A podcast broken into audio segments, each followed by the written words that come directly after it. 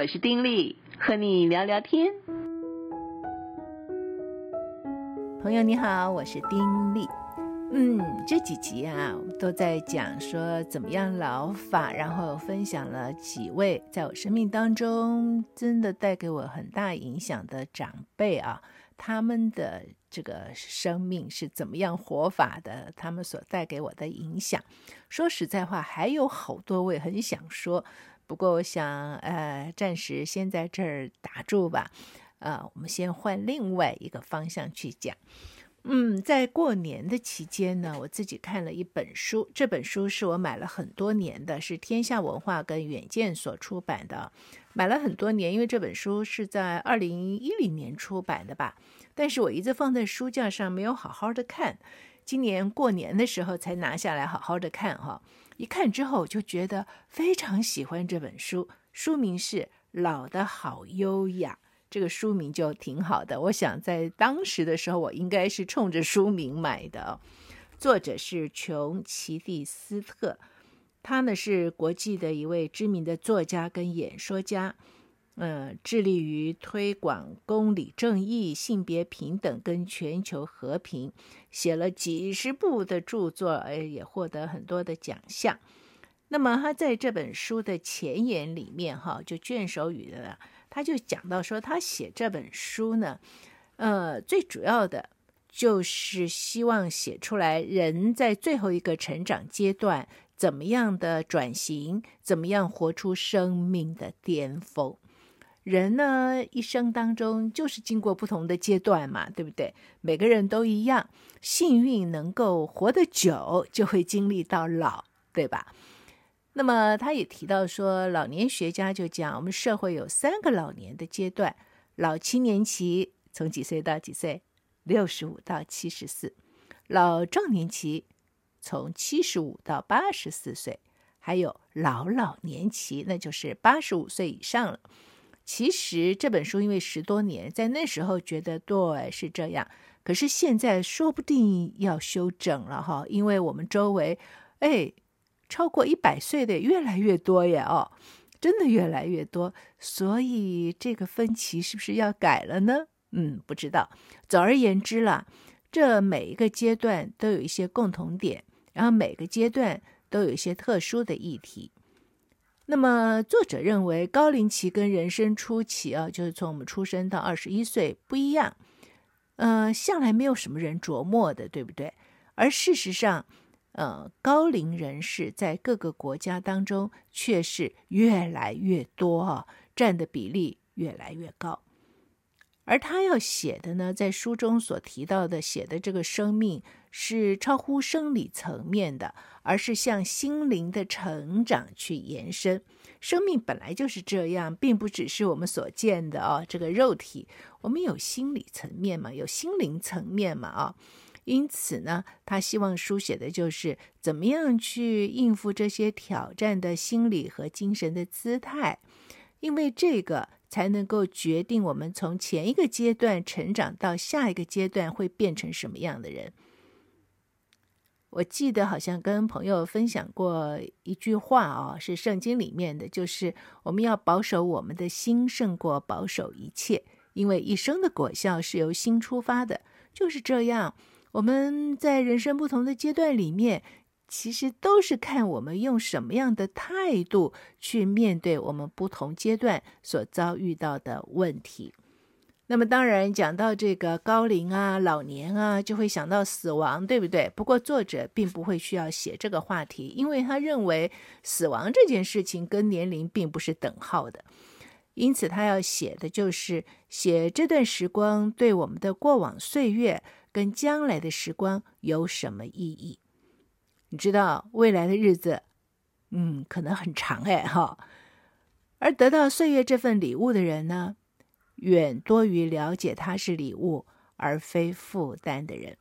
你看，活得长寿的人，其实这是得到岁月的礼物哎，对不对？才能够得享长寿嘛。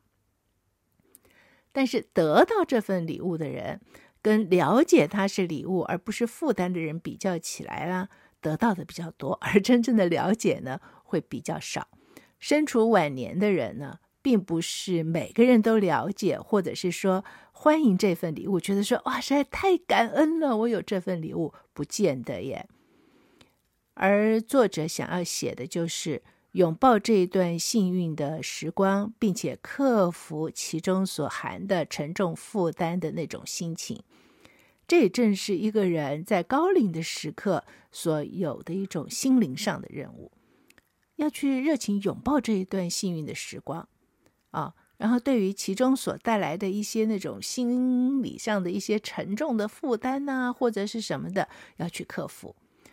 而且这段生命呢，在作者的眼中，他觉得是非常特殊的一段生命，很可能就是生命里面最特殊的一段。但是呢，伴随而来的可能是整个一辈子的恐惧和希望，所以啊，想要好好的过这段岁月，就需要抬头挺胸、生气勃勃的正视每一个恐惧和希望。生命啊，不是在于年纪，对不对？不在于我们说能巴结上多少年的寿命啊，长就一定好，不一定的。生命是在于年纪的增长。是在于活出每一段人生阶段所特有的价值。他举了这个福斯特所写的一句话，就是：我们必须愿意松手，放开我们的计划人生，才能进入正等着欢迎我们的人生。所以呢，他就说，人到一个年纪的时候，进入所谓老年了啊，就应该要放下青春永驻的梦。放下对于变老的恐惧，然后干嘛呢？去发现好好的老下去当中所内涵的美。我们应该去了解生命的最后阶段，并不是非生命啊，这不如死了算了，而是生命的一个新阶段。上了年纪的岁月呢，应该是很好的岁月。活动力不低，头脑灵光，经验丰富，充满好奇，对社会有意义，精神上有价值，是不是？很多进入初老阶段，确确实实都是如此。可是呢，他说啊，老的好这件事最重要的一环，或许是在于体察到老是有目的的。不管生命状态的优劣，社会资源的多或者是少，老年有它的道理在。其实生命的每个阶段都自有用意，用意有不同，但是并没有所谓的高低。法国有个思想家朱贝尔就说：“一个有用的生命进入黄昏期会自备灯火。”我觉得这句话讲得真妙。一个有用的生命进入黄昏期会自备灯火，而老年照亮的可不只是我们自己哦。当然，这一点非常重要，自己都照不亮了，可怎么办啊？重要的也是要包括周围的人，而我们的任务呢，就是实现它。其实作者说，这个末尾阶段是生命当中最好、最重要的阶段之一。怎么说呢？呃，我们大概都听过一句话哦，就是“人只有一条命”，对不对？这句话就表示说，生命是一条不中断、不出错的一个直线。昨日所为，今日所做。都不能够重来，一辈子抱这个想法，作者认为有致命的危险。意思是说，你都这么想的话，那未来好像被塑到水泥里了，成功跟失败就冻成永恒了啊！明天就好像遭到这个电线短路，永远没有办法修复了。如果每一步都决定了下一步，那永远没有新鲜事啊，没有改变呢、有的只是生物时间，所谓的命中注定，无法挣脱等等，对不对？现在就决定未来了，就是这么定下来了。可是作者认为他自己的个人经验不是这样，相反，他说他的生命完全就是一连串新的开始。他写这本书的时候年过七十，所以他明白自己为什么对于生命是昨日的延续这个观念，他不怎么在意。而且这个想法让他很不舒服，哈，哎，就是哎，好像觉得，嗯，你一个人今天怎么样，明天就一定怎么样啊。那么他觉得，人只有一条命的说法不成立，因为事实的真相是，一条命呢，只是串起来的很多段生命，但是每一段生命都各有自己的任务，也各有自己的风格、自己的错误、自己的罪过，以及自己的荣耀，或者是自己那种非常非常深沉的那种绝望，或者是自己的种种机遇。而这一切啊，都是为了引导我们走向同一个目的，就是幸福跟自我完成。而生命是由很多小碎片镶嵌起来的图案，每一片都是自足的存在，而每一片都是跃向其他部分的垫脚石。所以对他来讲，最明显的就是，不管这些单独的生命片段是怎么构成一个连续的整体，它们都是分离的单元，每一段都分别存在，都独一无二。都是以自己那部分组合起生命的全部，而且每一段都在更新我们，每一段都有目的。他就举例啊，其实也就是说明了我们这一生走过的岁月是怎么走来的。他说，最初呢，我们可能掌握到活着的基本内容，怎么说，就是学会走路啊，讲话呀，这个喝东西不洒出来呀，不尖叫啊。不要随时跺脚发脾气，说不要啊等等，即便你心里很想这么做哈。然后下一个阶段，你可能就学会了上学呀、交朋友啊，或者学到了自己不会交朋友，自己有什么地方是别人不喜欢的等等。所以到头来，你可能进不了那个核心分子的交友圈。好在呢，你可以利用自己内在某一种不朽的实心材料。就塑造一个更稳固的自尊，啊，就觉得不管人家怎么说，自己都是好的。开始慢慢的发现自己里面的那个你，然后真的长大了哦，人家宣布你是成人了，而且有意思的很哦，也真的觉得自己是成人了，所以在某方面有了点能力。或许呢，是得到哪个机构的认证，或者是生活中自学有成，可能当了什么推销员，或者是经理、小饭馆的大厨，或者是什么医生、救火员等等。总而言之，就是有了工作啊，有了专业啊，有了技术啊，能够靠它立足世界的某一个角落，啊，刻下自己存在的记号。然后可能就是碰上一个生活价值观很匹配的人，找到了能够一起打拼、实现生活理想的伙伴，成了家也就定下来了。两个人共同为将来的长远日子打算，或者呢，就选择独身，到处移居、探访世界，全心投入工作，等等等等，或者从事神职，不管是哪一个状况了。假如幸运的话，基本上都会有个目标。可是这个阶段学到的人生道理，往往就会遗落在追求目标的忙乱之中。这个阶段会为了要找工作，为了要保住职位，非常的忙。找到工作，辞掉工作，失去工作，然后要买房子，为了拿学位，为了建立这个社会认为的一辈子的生活保障，累得个半死。然后，即便在过程里面有体悟到一些人生的道理，可是啊，在那种忙乱的当中，全部都被遗落了，或者说被埋起来了。直到有一天出乎意料，时间开始不留情的现身了。现在离付清房屋贷款只有几年了，离做好退休计划只剩下几年了。可能你又碰上了一连串的企业瘦身、公司关门，或者对某些人来讲，就是越过一连串的晋升红利和专业成就的里程碑，然后就跟一开始一样简单，一切都结束了。有了第一张年金支票，或者是公车的老人票，有了退休，啊，有那种退休的解脱感，好不容易退休了。对不少人来讲，其实所带来的很可能是迅速转变为强制的无用感。本来非常的期盼，哎呀，退休多好啊，可以过自己要过的日子。但是真的来的时候，很快的就会觉得自己好像没有用了耶。好像就有一堵高高的墙在那儿，这堵高墙就叫做晚年。那学术界人士会写文章啊，就探讨晚年的心理状态啊、生理变化。但作者说，我们从一个人生阶段成长到另外一个阶段的时候，其实就是知道变老就是变老了。它的意义是什么呢？